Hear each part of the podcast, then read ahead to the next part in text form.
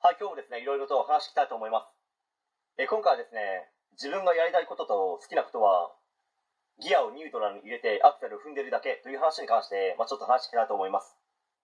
好きこそものの上手なるというですね、有名な言葉がありますけど、まあ、それをですね、否定するわけでも何でもありませんが、自分でビジネスを作って価値提供し、対価としてお金をもらうことに限って言うならば、期待していた成果も思っていたよりも出ないですし、いずれビジネス界隈から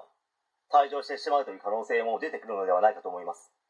それはなぜかと言いますと、売り手側と買い手側との間にズレが生じるわけですよ。例えば、ダイエットで例えるならば、相手側が短期間でとにかく体重を落とすだけ落として、絞り込みましょう、畳みかけましょうという意識で、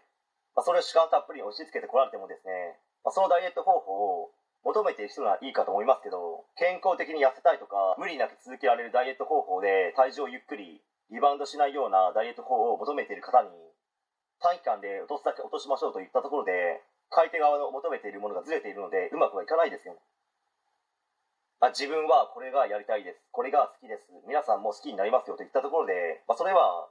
ギアをニュートラルに入れてアクセルをガンガンに踏んでるだけなんですよ。その状態ではただうるさいだけですし、独りよがりで何か言ってるなとしか思えないんですよ。